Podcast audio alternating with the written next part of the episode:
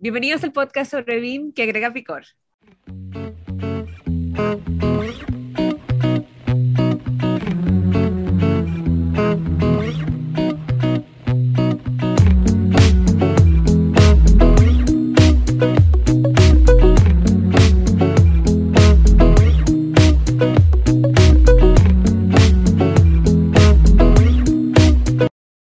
Pero no, ya estamos, ¿no? Ok, ya está. Bueno, empezamos en... En ya. Y bueno, hola, hola a todos. Bienvenidos a BIM con Chile y Limón, el podcast donde pretendemos agregarle ese picor del bueno a la industria, siempre buscando enseñar y resolver dudas sobre BIM y su implementación. Y pues en este episodio número 25 vamos a hablar sobre BIM con una invitada muy, muy especial. Eh, este podcast está en vivo gracias a Edificación Virtual desde México y a BWise BIM desde Chile, quienes ofrecemos soluciones BIM, implementación y consultorías BIM. Se transmite todos los días sábados, hoy día, eh, y muchísimas gracias por escucharnos en los episodios anteriores. Y les recordamos que nos pueden escuchar por nuestras plataformas en Spotify, en Apple Podcast y en YouTube. En este momento estamos saliendo en vivo en YouTube. Muy bien, y nosotros somos María de los Ángeles, Carlos Jiménez, Amairani Pérez y Sebastián Quiroz. Y bueno, déjenme presentarles hoy. hoy y hay otra persona. Hay otra persona muy importante, quien es nuestra invitada especial en este, en este episodio número 25. Su nombre es Jimena Rico, una representante muy importante en el tema BIM. Ahorita nos va a platicar en qué. Pero bueno, bienvenida Jimena a este podcast. Y este, bienvenida. agregar algo adicional, ¿no? Jimena está, está en, en Autodesk y es la Government Affairs para todo lo que es Latinoamérica. Entonces, pues bueno, qué mejor que tener una persona como Jimena en este podcast. Honrados, Jimena, bienvenida. bienvenida. Hola a todos, buenas tardes, buenos días. Muchas gracias por la invitación. Encantada de estar aquí con ustedes. Qué bueno, Jimena. Oye, bueno, a mí me gustaría primero eh, como que nos hablaras quién es Jimena, eh, eh, como desde su formación desde un inicio y cómo llegó a estar metida en el BIM desde, desde que algo que yo me imagino que estás en universidad y no pensabas que ibas a estar en algo así. Eh, así que, ¿cómo pues llegaste acá? bueno, pues yo soy eh, arquitecta de profesión, soy colombiana, aunque ya llevo 20 años viviendo en México. Eh, toda mi carrera ha sido, aunque soy arquitecta, ha sido en la industria de la tecnología. trabajé 10 años con Microsoft y llevo ya 10 años con Autodesk.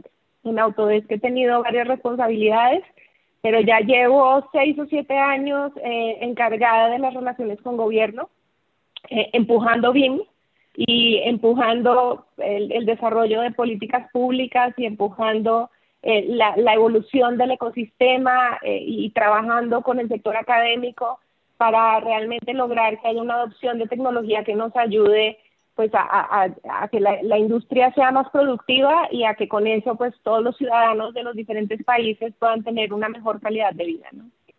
Perfecto, qué bueno.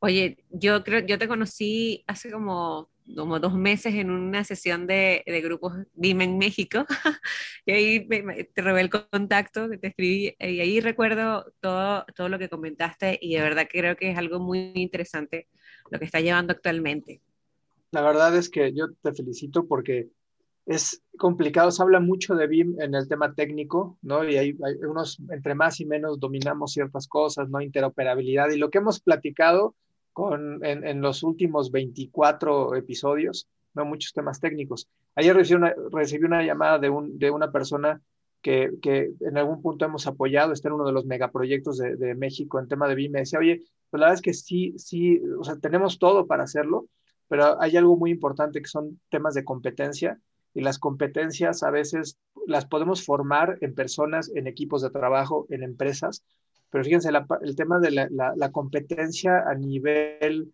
eh, pues, gobiernos, a nivel equipos de trabajo que sean más ejecutivos, ¿no? No tanto operativos, sino ejecutivo, que tomen decisiones de, de poder, de fuerza, de poder decir, y por eso Jiménez está hoy aquí, hablando de cómo, cómo se logra. Eso es sumamente complicado, al menos es algo que la gente no se imagina. Y los que nos están viendo, escuchando, ¿cómo le llamaste María a nuestros, no son nuestros listeners. Visualizadores. Visualizadores. Los visualizadores. Pero eso es algo que muy, muy poca gente se imagina, que detrás de toda esta organización, ¿sí? De, de, y poder decir que hoy México en, en, breve va a estar apuntando hacia una, una regulación, una normativa bimexicana, pues no se hace de, de la noche a la mañana y no se hace sin esfuerzos ni organización. Y Jimena ha llevado esta parte este, muy importante. Entonces yo quería que nos platicas un poco tu visión en cuanto a este aspecto, BIM, pero desde un nivel mucho más arriba, más ejecutivo, más, más, este, no sé, sí, más ejecutivo. Entonces, no sé. Sí, más ejecutivo, claro. Sí, bueno, es que yo creo que como dices tú, todo el mundo ve BIM desde su propia trinchera, ¿no? Y entonces las empresas se encargan de, hacer que sus empleados tengan BIM, eh, las universidades se encargan de meter algunos cursos de tecnologías y demás, pero eh, no todo el mundo tiene la visión como desde arriba, ¿no? Que es cómo se, cómo se pueden articular todos los esfuerzos para que realmente esté todo, todo el mundo en el mismo barco remando para el mismo lado, porque si no, cada quien hace su esfuerzo y jala para un lado diferente y pues no logramos construir lo que todos queremos construir. Entonces esa visión desde arriba eh, creo que es muy importante y, y pues digo, hay, eh, somos algunas personas, no muchas, yo creo que hay más gente desde el lado técnico, pero somos algunas personas viendo la, la perspectiva de BIM desde arriba y asegurándonos que esa articulación se dé para que realmente lo que estamos construyendo funcione como una máquina bien engranada, porque cada quien tiene un pedacito del engranaje, sea quien articule el engranaje y haga que las cosas funcionen. En este camino que ya llevo muchísimos años trabajando, llevo siete, ocho años empujando BIM, digamos que seis más enfocada, pero pues ya son muchos años trabajando. He tenido la buena fortuna de encontrarme con muchas mujeres que estamos justo en ese rol eh, ejecutivo, eh, articulando y siendo las que movemos esto, ¿no? Pues yo reconozco eh, infinitamente el trabajo eh, de Carolina Soto, en Corfo, por ejemplo, ella ha hecho una labor maravillosa porque pues Chile nos lleva ventaja a todos los países y ella ha sido muy generosa y el país ha sido muy generoso en compartir su práctica y su experiencia para jalar el, al resto de Latinoamérica, al resto de Latinoamérica, ¿no?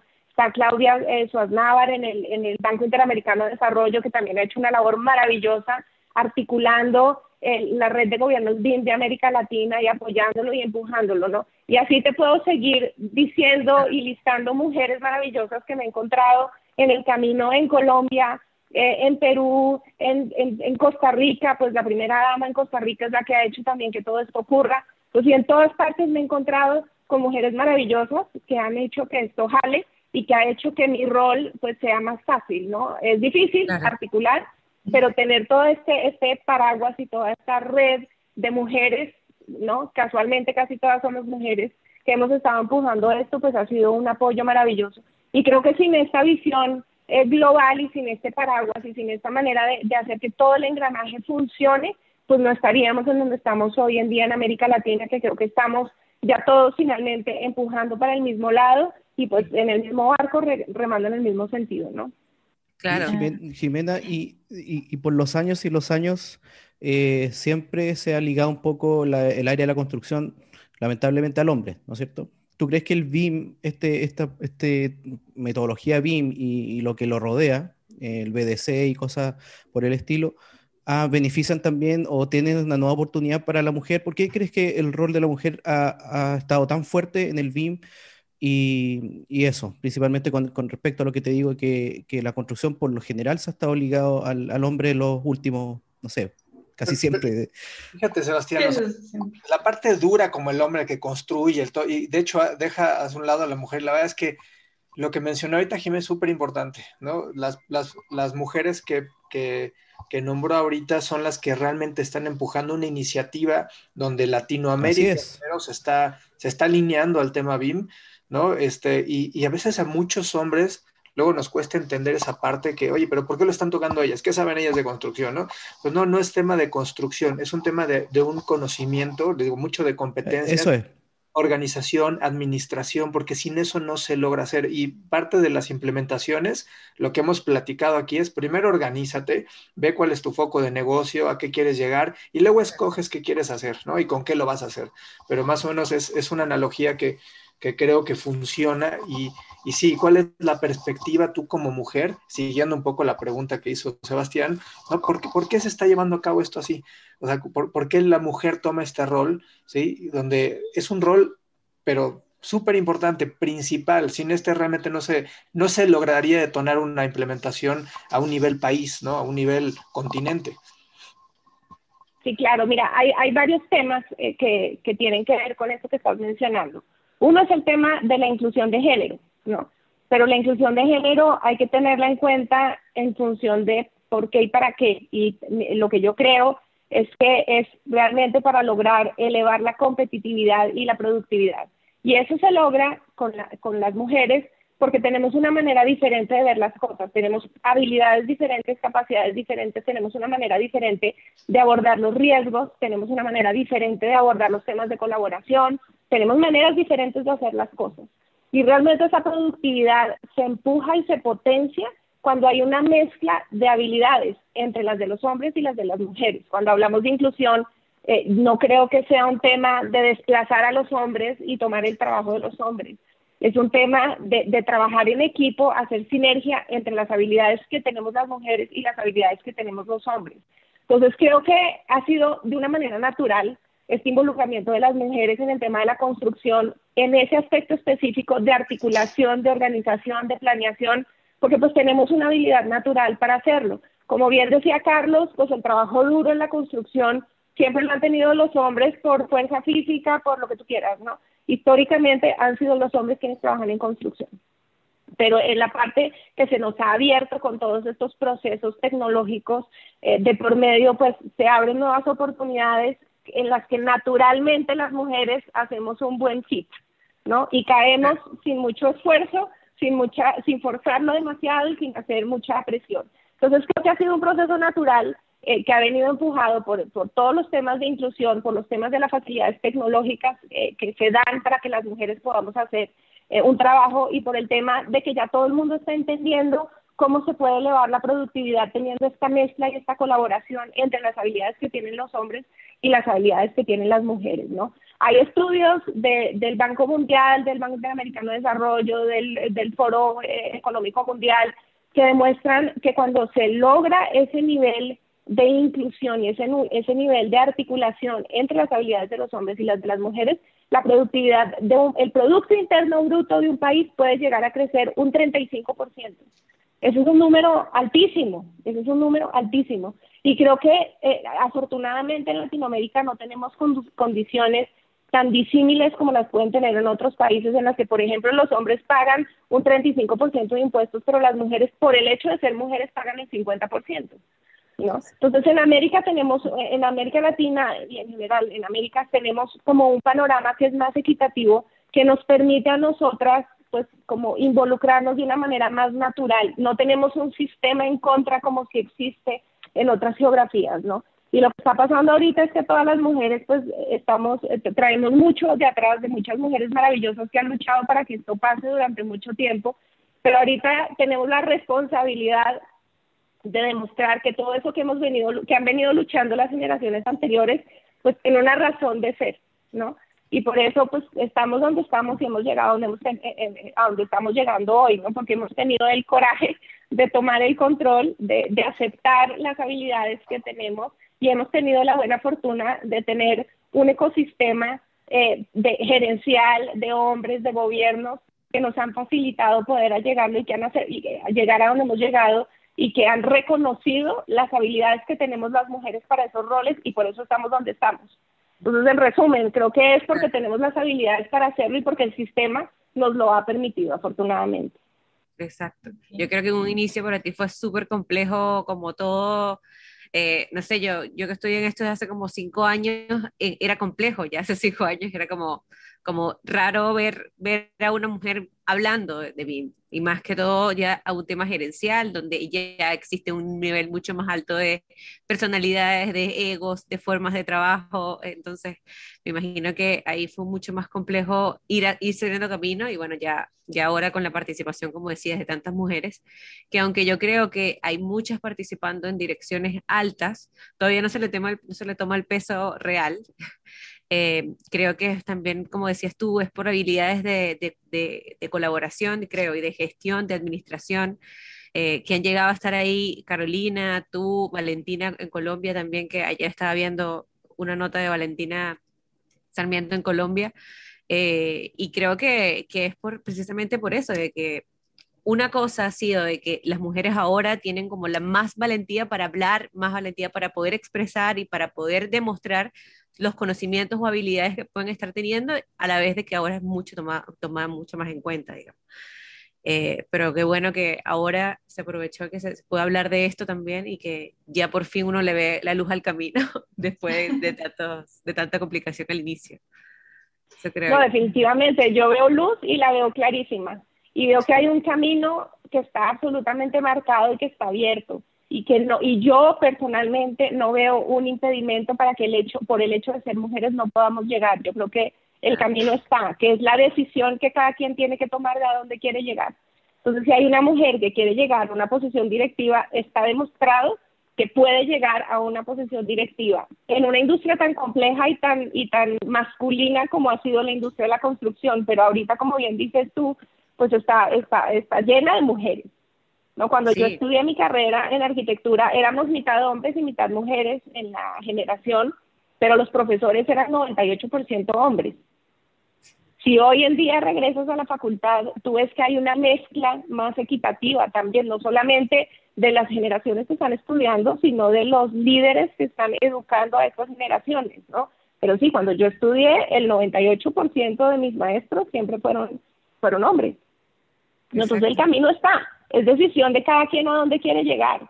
Y es tan respetable el camino de una mujer que quiere llegar a una posición directiva, que el camino ya está abierto y que puede llegar, solamente es tomar la decisión, como el de las mujeres que quieren seguir estando en su casa, dedicadas a su hogar y, teniendo sus hijos. Es absolutamente respetable, simplemente una decisión de vida. Pero que si quieres tener la, opción profesional, eh, eh, ya está el camino puesto para que la tengas. Es una mente que decidas que ese es el camino que quieres tener, ¿no? Exactamente. Rico es una, una, persona que puede inspirar además a, muchas mujeres que dicen, oye, yo también quiero. ¿Cómo inició esta parte del BIM Task Group? O sea, ¿cómo fue la iniciativa? Y eso es fácil, ¿no? Nos ha tocado a cada uno decir, ah, vamos a hacer algo. Pero de ahí hacerlo, yo siempre le decía a un jefe, me decía, oye, pues muy fácil, ¿no? Llegar aquí, acá. No, sí, o sea, plantearlo es fácil, ¿no? De alguna manera. Hacerlo es otra cosa. Hoy, Jimena, ¿cómo has visto esto desde la concepción del BIM Task Group, el objetivo, armar esto, hasta llevarlo a cabo? Yo reitero, llevarlo a cabo es complicado. Hay muchas trabas, muchos problemas, ¿no? Muchas caídas. Entonces, ¿cómo ha sido esa experiencia de llevar al BIM Task Group de Autodesk a este nivel ahora el que está promoviendo... Em, no sé si me congelé, no, ah, promoviendo este, pues realmente una organización muy importante y, platícanos cómo ha sido eso, cómo inició y cómo ha ido evolucionando a lo que es hoy. Y sobre todo, pues bueno, aunado a esa pregunta, me gustaría también saber los desafíos a los que te has enfrentado también. Claro.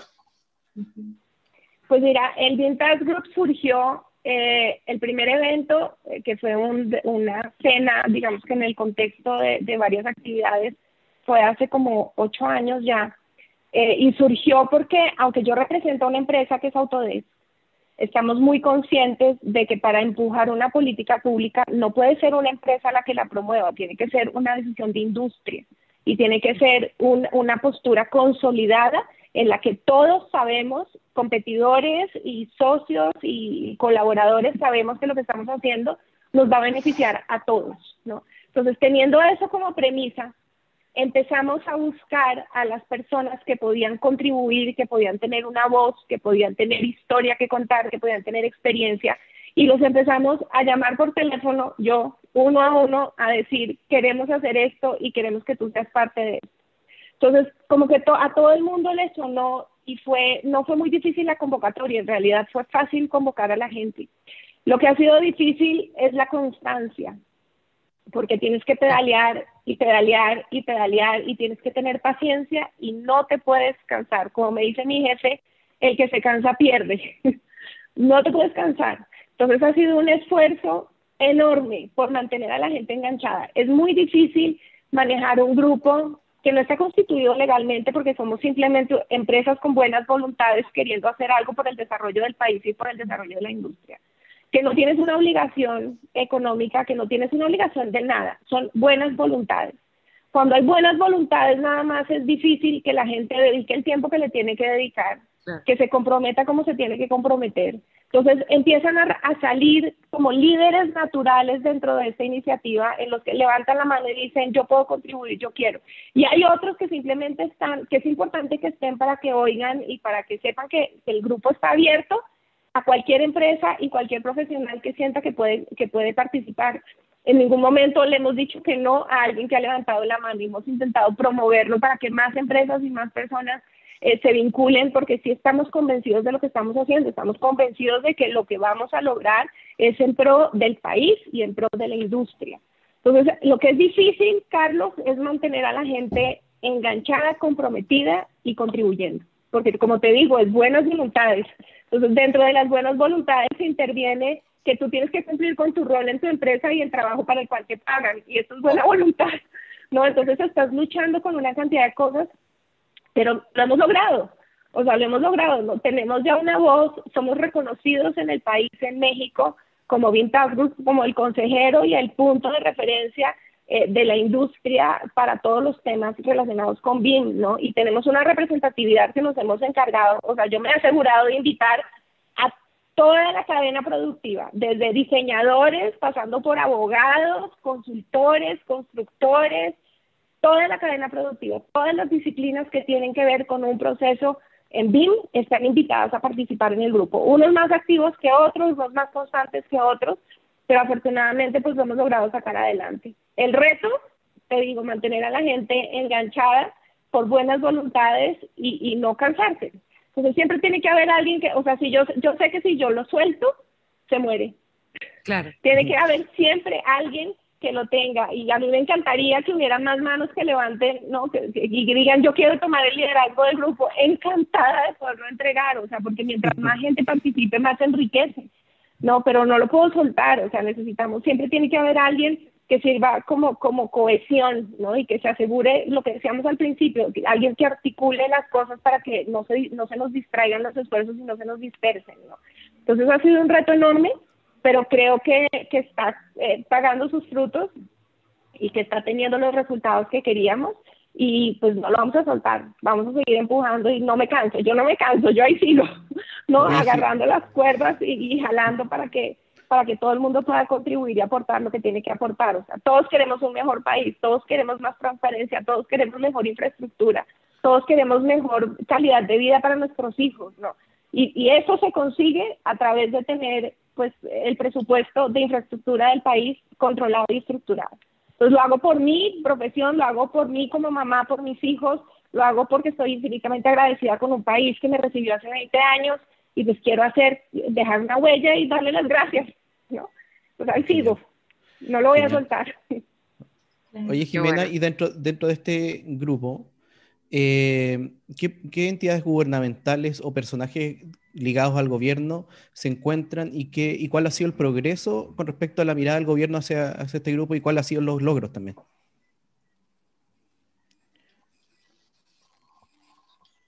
Participan y nos piden ayuda muchos, ¿no?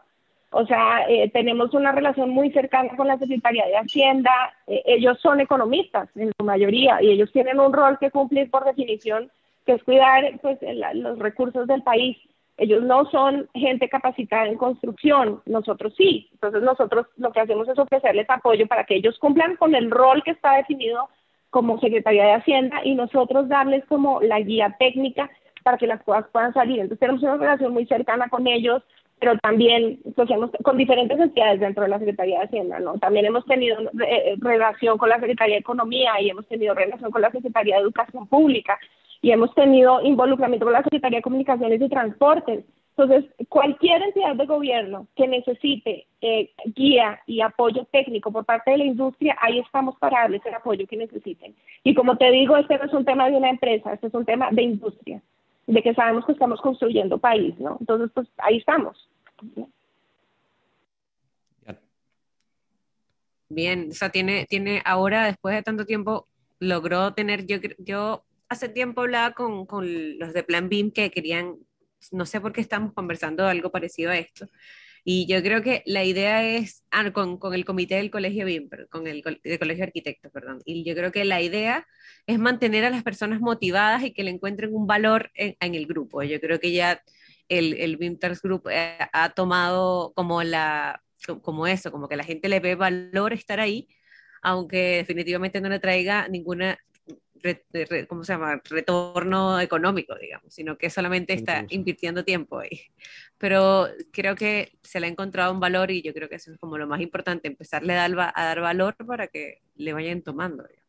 Creo que ahí es donde ha estado lo más complejo, supongo. Claro, y... Sí, por supuesto. Y yo creo que un, un valor importantísimo que aporta el grupo es esa interacción entre disciplinas.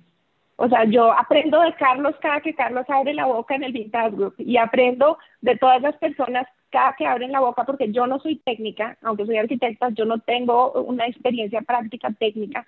Entonces, aprendo cada de ellos. Carlos es un miembro muy activo del grupo y aprendo infinitamente de Carlos y he aprendido a confiar en él también como un recurso muy valioso y que tiene mucho que aportar. Y así como Carlos, hay otros miembros del grupo que tienen mucho que aportar, ¿no? Y de todos podemos aprender. Entonces, no solamente es, es verle ese valor de lo que estamos construyendo en el largo plazo, sino el valor que tiene la interacción con disciplinas diferentes a la tuya y con colegas que no son eh, tu compañero de empresa que está sentado al lado tuyo, que tienen otra perspectiva, que tienen otra visión, otra manera de hacer las cosas.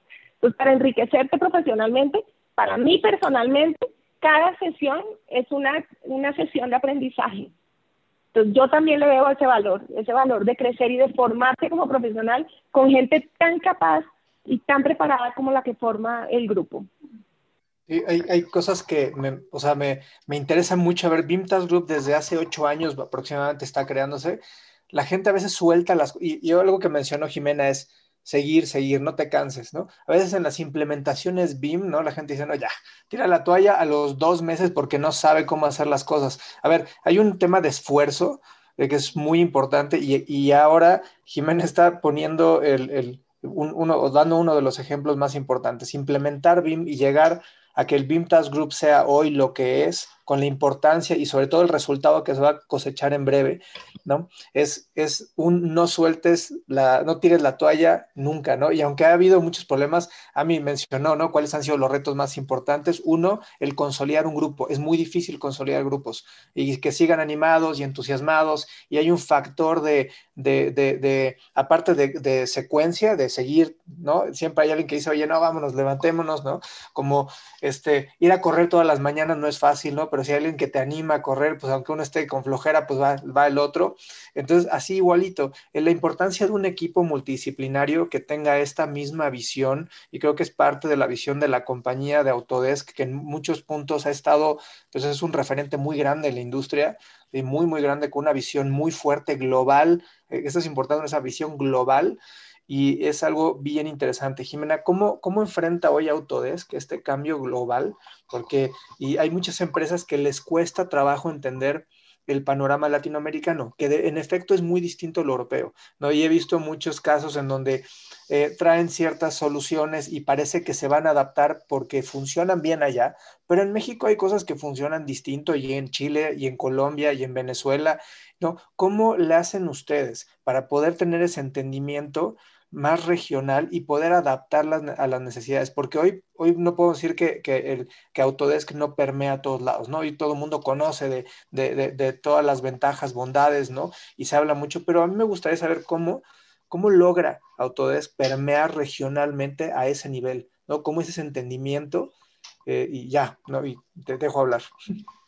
Sí, no, nosotros como cultura corporativa tenemos eh, el de compartir buenas prácticas.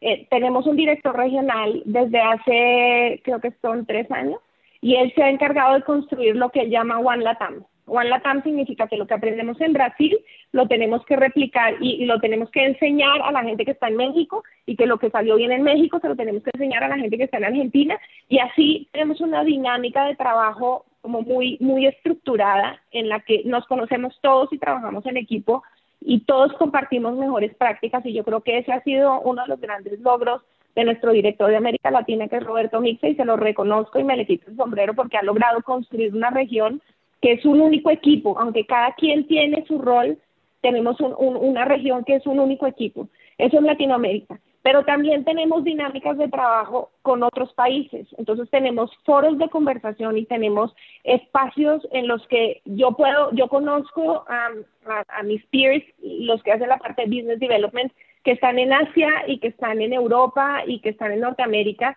Y cuando necesito ayuda levanto la mano y no he conocido gente que quiera colaborar tanto como la gente que está en Autodesk. Creo que es un tema de cultura corporativa.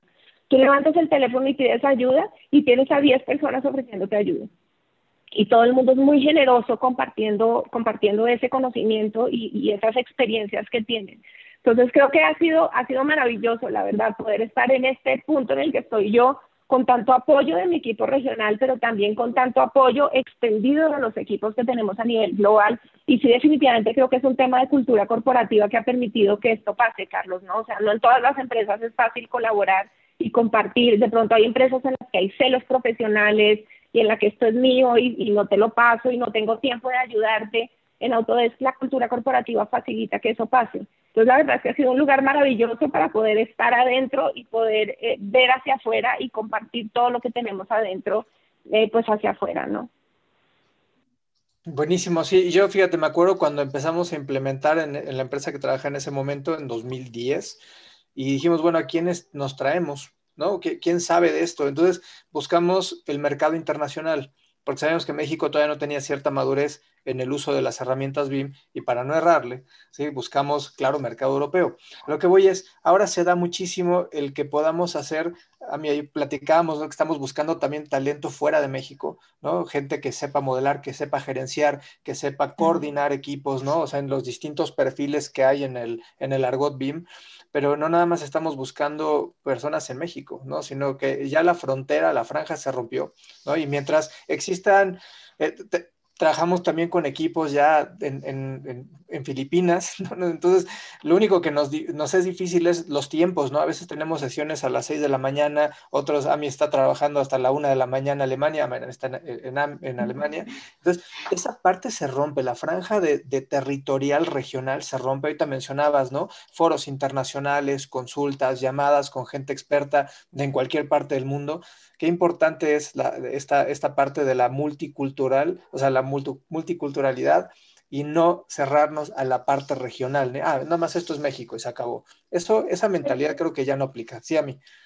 No, pero justamente creo que reforzando un poco esto que comentamos, es muy interesante ver cómo es que se ha abierto esta franja, cómo es que comenta Jimena que puedes colaborar y puedes aprender de otros equipos que no están solamente en tu región como en otras partes del mundo. Y yo creo que en la parte técnica y en la parte de cómo hacer la ejecución de las cosas, es algo que no, ya no hay como cabida a dudas, ¿no? Uno siempre va a tener como a quién recurrir para solventar estas dudas. Pero por otro lado, yo siento, y no sé, quiero escuchar tu opinión al respecto, respecto de esto, Jimena, siento que también se abre otra brecha, otra brecha en la que nos invita a reforzar temas de, de región, de que las personas que colaboren con nosotros del otro lado del mundo sí van a tener que reforzar cierto entendimiento hacia nuestras necesidades en nuestra región, que van a tener que entender que a lo mejor lo que está funcionando en Europa, en UK, en Estados Unidos, no va a funcionar para, para Latinoamérica. Entonces va a tener que cambiar ese chip como para ayudarnos a ver esta, esta respuesta. Entonces a lo mejor lo que ahora se va a tener que trabajar,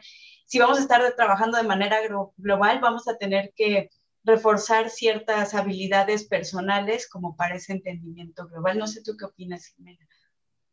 No, mira, eh, yo creo que definitivamente lo que es valioso de, compartir y tener estas redes globales es la experiencia, porque ya alguien caminó el camino que tú quieres empezar a caminar.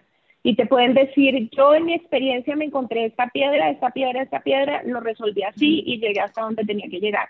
Pero todo lo global lo tienes que volver local nada te sirve, o sea, si fuera tan fácil como definir un, un, estándar mundial y una metodología mundial y, y, llegar a implementarlo y votarlo en un país, pues estaríamos en otro lugar.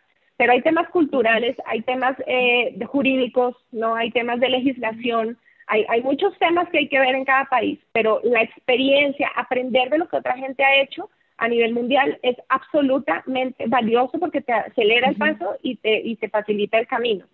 Ahora, yo soy una convencida de que es nuestro compromiso de desarrollar capacidades locales, porque lo que queremos es ser un motor de desarrollo y un motor de cambio. Y para tú realmente generar, generar un cambio en una dinámica económica de un país, necesitas que el país y la gente local tengan las capacidades. Entonces tú tienes que seguir recurriendo internacionalmente para aprender, pero tienes la obligación de construir capacidades locales porque es la única manera en la que un país brinca de un, escalón a otro, es la única. Entonces nosotros también hemos tenido un enfoque muy importante como Autodesk y como Vintage Group estamos intentando reforzarlo, la participación del sector académico.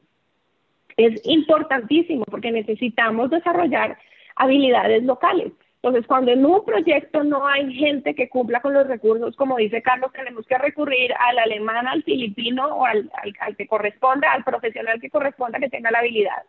Pero cuando traemos ese tipo de profesionales, lo que necesitamos encargarnos es que dejen el conocimiento localmente y que los necesitaste una vez, pero que no los vayas a necesitar dos veces. No, que cuando vengan también sirvan como una especie de tutoría para desarrollar a la gente local.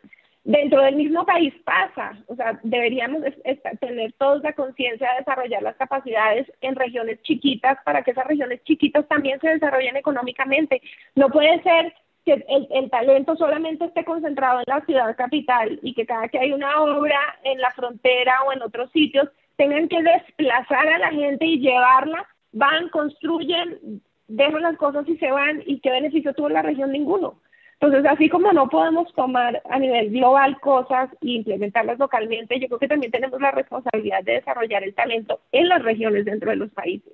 Y tenemos que aprovechar ese conocimiento internacional pero para cumplir un rol inmediato y para eh, desarrollar capacidades que a largo plazo nos permitan no tener que recurrir tanto a cosas nacionales. Siempre seguiremos aprendiendo, siempre hay alguien que está por delante de nosotros, siempre hay alguien que ya hizo algo que nosotros no hemos hecho, pero siempre tenemos que tener claro que lo que queremos para construir país es desarrollar el talento local. Entonces, eso es, esa es la visión que yo, que yo apoyo y que yo creo que deberíamos todos tener conciencia, ¿no? hay que trabajar con el sector académico a todos los niveles, hay que, hay, que trabajar con la Secretaría de Educación Pública para que los chavos que están en media esa visión de querer cambiar también lo que se supone que está escrito para ellos por el lugar en el que nacieron, por las condiciones con las que nacieron. No, nadie tiene por qué tener escrito eso y nadie tiene por qué tener frenos ni barreras ni estar encasillado en nada. Todo el mundo tiene que tener la posibilidad de crecer y hoy la tecnología nos facilita eso, o sea, podemos capacitar gente en lugares en los que nunca hubiéramos pensado que estaríamos capacitando gente en BIM. Ahora te puedo decir que estamos trabajando con, con, con, el apoyo de la Embajada de Estados Unidos en el desarrollo de capacidades locales en zonas muy rurales, muy agrícolas, que tú dices, ¿y, y por qué BIM ahí? BIM es para el, aeropuerto y BIM es para los grandes edificios y para las ciudades inteligentes. No, BIM también sirve para que esa gente vea el mundo de una manera diferente. ¿no? Y que entiendan que hay maneras diferentes de operar y que tenemos casos maravillosos en los que clientes nuestros han llevado BIM al agro. ¿Por qué? Porque BIM es analítica de datos y el agro es muy empírico. Entonces, ¿cómo hacemos para que ese mismo proceso de analítica de datos sirva para eficientar una producción agrícola? Entonces, todo se puede. Lo que no puedes hacer es limitar a la gente a las capacidades. Entonces, mientras más les des, más veas, más oigas, más aprendas, más posibilidades tiene la gente de salir con cosas maravillosas como esto, que fue un cliente nuestro en Colombia, no se llama Bluebird Coffee, que admiro profundamente esa transformación que han tenido y esa capacidad que tuvieron de ver cómo una analítica de datos de la industria de la construcción puede beneficiar al sector agrícola. En, América Latina tenemos mucho agro. Entonces, ¿cómo hacemos para que cada vez a la gente se le ocurran más cosas? Nosotros solos no lo vamos a hacer mientras más abierto esté, más capacidad de generación hay, más ideas hay, más materia gris hay pensando en algo. Entonces hay que, hay que seguir abriendo fronteras, hay que seguir dando posibilidades, no hay que limitar a la gente por la zona en la que vive, por la región en la que vive o por la condición en la que nació. Todo el mundo tiene derecho a tener el mismo acceso a la información y el mismo acceso a las oportunidades y ya está en manos de cada quien decidir, llego hasta el punto B o llego hasta el punto X pero todo el mundo tiene que tener acceso a esas posibilidades. Y creo que eso es, eso es lo que eh, digo, el proceso que yo creo que tenemos que seguir con esos aprendizajes internacionales, pero siempre para desarrollar capacidades locales y para construir país. Sí, claro. Yo, admiro un par de cosas. Bueno, perdón, Sebastián, adelante, porque luego quiero acaparar, ¿no? Entonces, cállenme. no, sí, yo, es lo que pasa. Y yo, a mí cállenme, porque No, no, por favor. Eres la invitada a nuestra casa, así que puedes hablar todo lo que, quieras. Oye, em, lo que pasa es que tocaste un punto muy importante para, para lo nuestro de Chile, en el sentido de que, por ejemplo, no sé si tú sabes, pero el estándar BIM para proyectos públicos que hizo Plan BIM es un estándar que obviamente tomó prestada muchas cosas de otros estándares internacionales, en el que obviamente se analizó y se, no sé si digo bien esta palabra, pero se localizó, se, se, se se adoptó un poco a la idiosincrasia o, al, a la forma de trabajo de, se nacionalizó. No sé cómo decirlo, pero tomó prestado muchas cosas y se modificaron algunas, se adaptaron muchas para los procesos que vive la normativa chilena. Entonces, em, eso obviamente gracias a, lo que, a, lo que ha hecho Plan BIM con respecto a, este estándar. Entonces, mi, mi, consulta es, ¿cómo ves tú que que haya una instancia gubernamental quizás, eh, muy parecida quizás a, Plan BIM, o que el mismo BIM Task Group pudiera eh, hacer que las solicitudes del gobierno o del Estado eh, pudieran solicitar BIM para sus proyectos para obviamente manejar mejor su, para que sean más eficientes sus proyectos, más sustentables y que los puedan manejar en el futuro. eso es lo que más quiere, por lo menos, el, Estado de Chile con, el, con estandarizar. Entonces, ¿cómo, ¿cómo ves un poco tú esta parte con respecto a la estandarización y a la solicitud de BIM dentro de proyectos?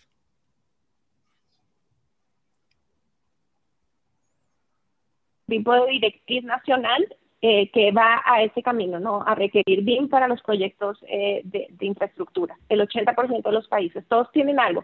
Un decreto, un anuncio del presidente, eh, una ley, lo que tú quieras, todos tienen algo. Ahorita están todos los países entendiendo cómo comerse el pastel. Ya dijeron, están convencidos de que lo tenemos que hacer y ahora todos están diciendo que cómo lo hacemos. El, el plan de el plan BIM eh, de Corfo es un referente en toda América Latina porque tienen además un proceso de de comunicación maravilloso, o sea, le han invertido tiempo porque realmente quieren compartir eso y es siempre un referente. Está también la ISO, pero la ISO, eh, está el ISO a nivel mundial, pero la recomendación es que cada país tenga un anexo nacional que, en el que se utilice, ponle el 80% o el 70% de lo que viene ya en la ISO, que es muchísimo, pero le vas haciendo los ajustes que necesitas para que funcione en cada país.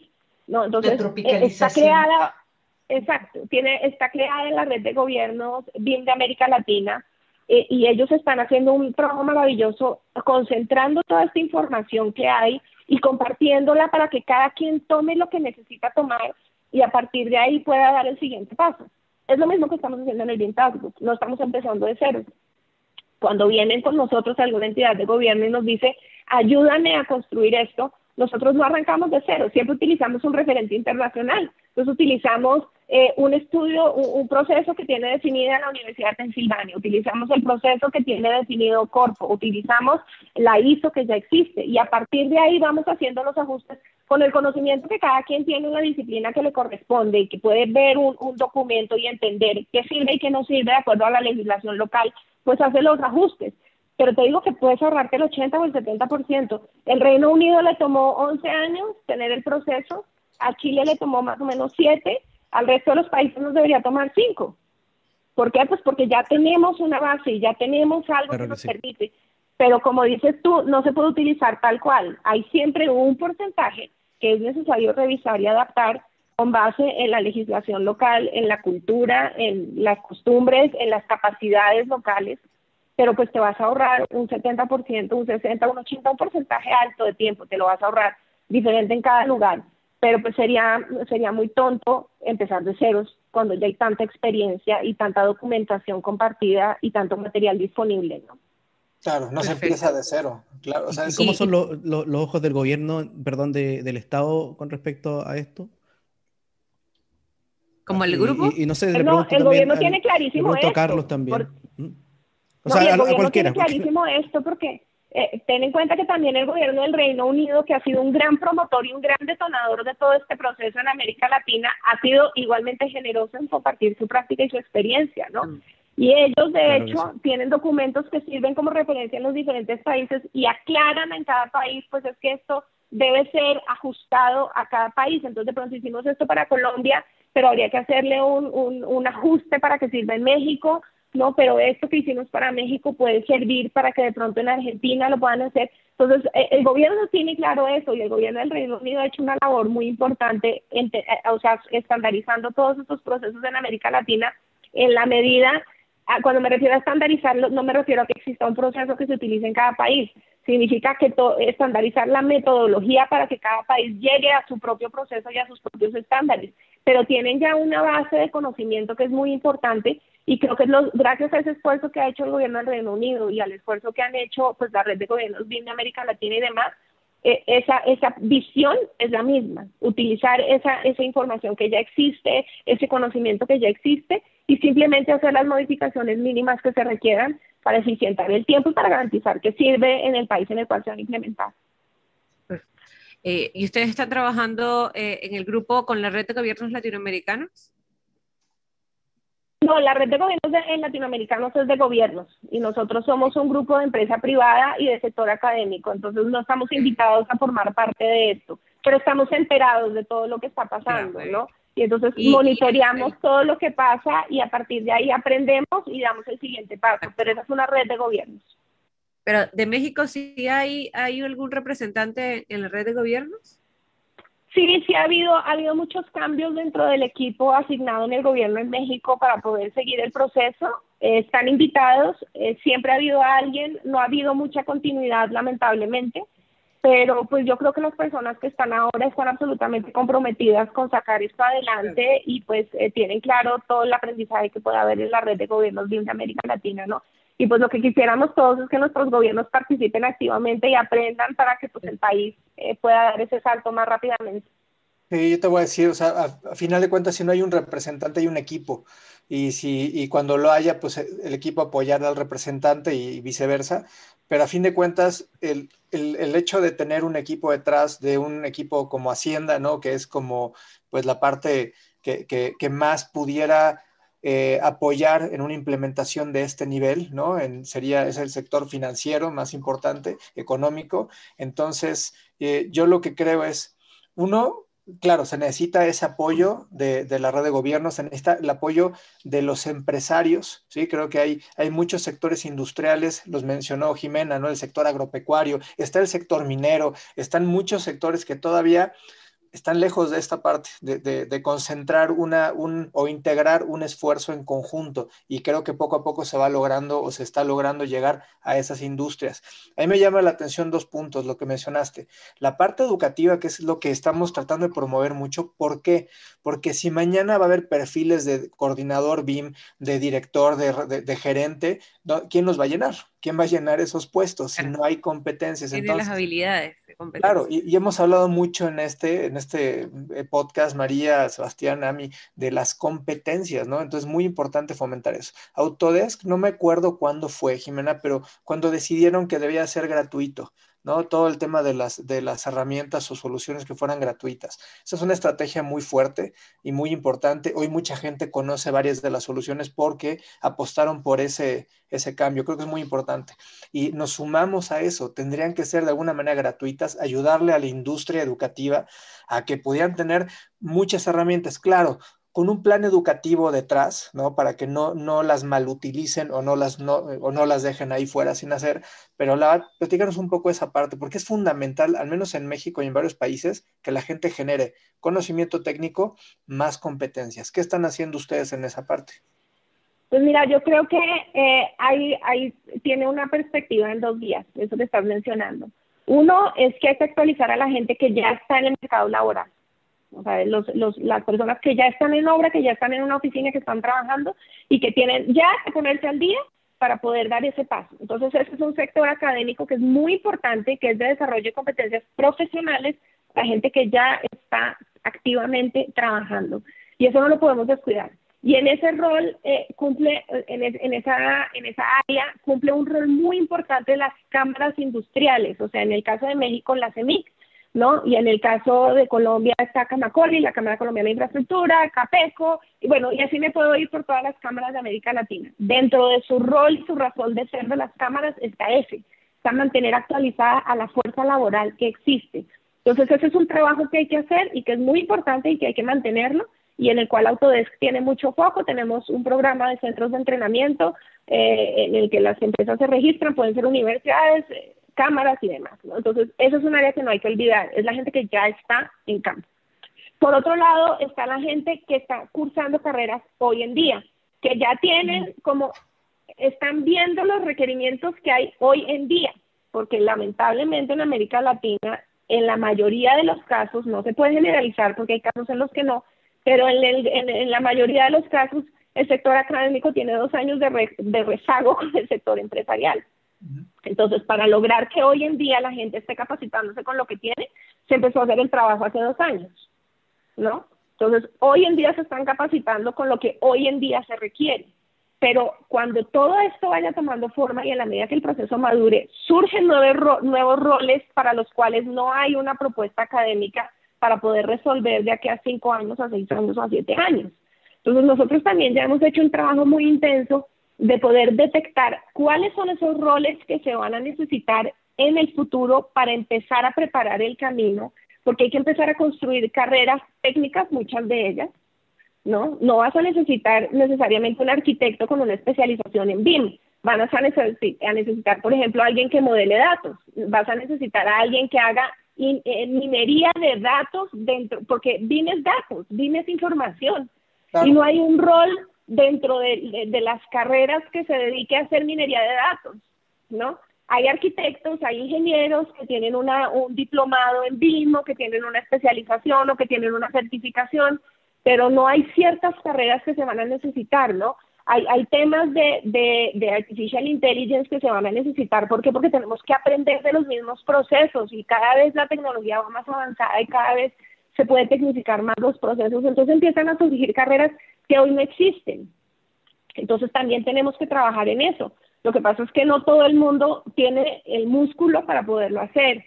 Te digo, a las universidades les cuesta mucho trabajo cambiar un currículum, es un proceso de dos años, ¿no? En lo que desarrollan el currículum, lo presentan a consejo, se aprueba, dos años toma cambiar un currículum. Entonces es difícil que una universidad cambie un currículum y que empiece a crear carreras que hoy en día no se necesitan, pero que se van a necesitar en cinco años o en seis. No necesitas tener una capacidad financiera y una visión estratégica que sí la hay, sí hay entidades que lo están haciendo, pero no es el grueso de la población. Entonces hay que verlo, en, lo que estás diciendo del sector académico, hay que verlo para la fuerza laboral que existe hoy y para los, las generaciones que vienen por graduarse, con lo que existe hoy y con lo que se va a necesitar en cinco años. Autodesk está muy comprometida con el sector académico, invierte muchísimo dinero en el sector académico, el software es 100% gratuito para el sector académico, pero falta, falta que hagamos una inversión adicional y que las universidades hagan una inversión adicional en aprovechar ese recurso. Porque una cosa es tener el recurso y otra cosa es saber qué hacer con él. ¿No? ¿no? Y eso ahí es donde falta más inversión local de por parte de Autodesk mundial en qué hacer con el recurso. Tienes el software, pero ¿qué haces con él? ¿No? ¿Cómo, cómo proyectas a futuro? Entonces, el sector académico siempre será área de enfoque. Sí, sí, claro, sí, yo creo que también esto es por parte, y, y, pasarán los años cuando ya Latinoamérica esté mucho más maduro en el BIM, eh, igual aún existen muchas universidades o institutos reacios al cambio o que toman el BIM con que nada más se utiliza el software de diseño, pero no se le da nada de administración y gestión de proyectos en absoluto. Eh, pero creo que hay muchas cosas. o sea, el sector académico nos da para un podcast de dos horas, nada más para hablar del sector académico. Sí, claro. Sí, claro. No, sí, claro, sí. Eh, esto, es, esto es algo de nunca acabar y yo creo que ya como dentro de unos cinco años esto, eh, la, la, industria va a cambiar progresivamente porque ya muchas universidades, como decías tú, ya tienen BIM por, por último software, o sea, dentro de cinco años van a abundar modeladores BIM en toda Latinoamérica, pero mucho. Eh, entonces yo creo que hace falta que se haga un cambio, pero bueno. Para cerrar, yo te quería hacer una pregunta eh, sobre el, grupo. Eh, si es solamente para México, si es abierto para Latinoamérica, ahora que está, está dentro de esta modalidad de ser todo online, si, cómo, dónde te pueden ubicar para las personas mexicanas que nos escuchan o empresas mexicanas que se puedan incorporar, cómo es, cómo es el procedimiento. Países tienen eh, un grupo de este estilo, en casi todos se llama BIM Forum, en México se llama BIM Task Group por diferentes eh, razones, eh, pero nos pueden encontrar en, en, internet, o sea, si ponen BIM Task Group México, los lleva a la página del grupo y, en y ahí encuentran los datos de contacto para poder afiliarse. Yo insisto y refuerzo la invitación a que mientras más empresas, más materia gris haya y más gente haya pensando en esto, pues vamos a llegar más lejos. Está abierto para todos, no discriminamos a nadie, es un grupo absolutamente incluyente. Quien quiera participar del sector privado, sector académico, sector gobierno, es bienvenido a participar. Así es que nos pueden encontrar en, en, internet poniendo Vintage Group México y, van a llegar a nuestra página y nos van a poder encontrar. Tenemos LinkedIn, tenemos eh, redes sociales, Twitter, o sea, en cualquier medio nos pueden encontrar. Perfecto. Qué bueno. Bueno, yo creo que estamos justo, justo en el tiempo. Siempre eh, nos pasa, María, que queremos platicar y más, más me, quedo corto de todo lo que yo quería. Pero, no, y como dices, podemos hablar horas de un solo tema, entonces yo creo que vamos a tener que invitarte. No, y, este, y este último tema que empezamos a tocar de la educación fue como de nunca acabar. Ese da, sí. da para nunca acabar. tenemos Nosotros hemos tocado... Sí, nosotros encantada de ayudarlos, de, estar con ustedes en otro podcast que sea sector académico, tanto por hacer, porque si hay algo que realmente pueda cambiar un país es la educación. Exactamente. Por ahí hay que empezar. Exacto. Pues bien, no les no quitamos más el tiempo, estamos casi justos, ¿no? Pero bueno, es importante las redes sociales de BIM Task Group, vean también en los, en los foros de Autodesk, creo que se habla mucho de BIM Task Group.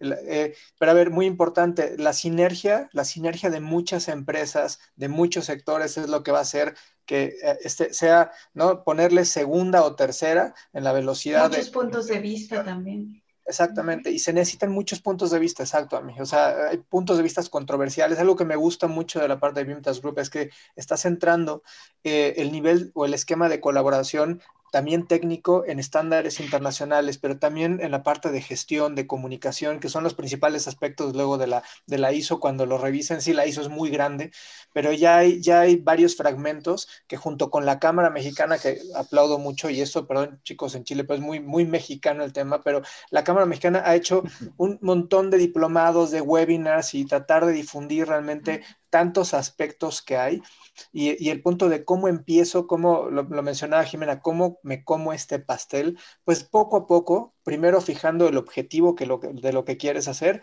y luego ya determinando cuál es tu plan estratégico de implementación, ya seas empresa micro, pequeña, mediana, gran o un super consorcio, básicamente es la misma, la misma técnica, simplemente son matices o, o escalas distintas, pero es exactamente lo mismo.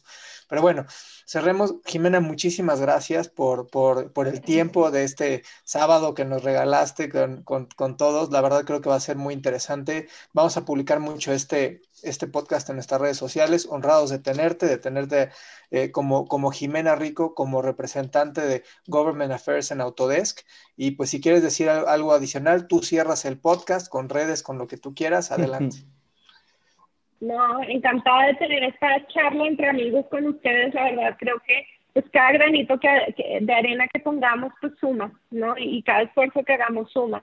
Y mientras más gente entienda el impacto que realmente tiene la tecnología en la productividad de un país, en la productividad de, de, una industria, pues eh, más vamos a hacer los que estemos empujando esto para que las cosas salgan. Hay que pensar en nuestra industria, en nuestros hijos, en el país que estamos construyendo y en lo que queremos dejar. Entonces, pues más que, más que agradecida de que me hayan invitado y, pues encantada de recibir a más miembros en el grupo. Ojalá se nos exponencien los miembros, se nos exponencie la materia gris y la cantidad de, ojos viendo y de cabezas pensando para que realmente podamos acelerar los procesos. Pues muchas gracias y felicidades por el esfuerzo que están haciendo.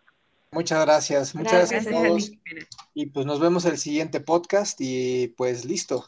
Eh, pues no sé, ¿alguien quiere decir algo adicional? Voy a cerrar ya el Bueno, recuerda visitar nuestra página web, eh, slash BIM con chile y limón. Ahí déjanos con los comentarios. Si existe alguien que tú quieras traer acá y que hablemos con nosotros, coméntelos ahí o postúlalo y nosotros lo vamos a traer o a conversar por último. Así que bueno, muchísimas, gracias, por vernos hoy, a los que nos se conectaron al live, que hicieron algunos comentarios, porque básicamente tenemos nuestros visualizadores nos hacen comentarios más que preguntas, que interactúan mucho más con nosotros, así que bien ahí. Eh, y nos vemos entonces dentro de dos semanas. Muchísimas gracias. Bye bye. Gracias. Bye.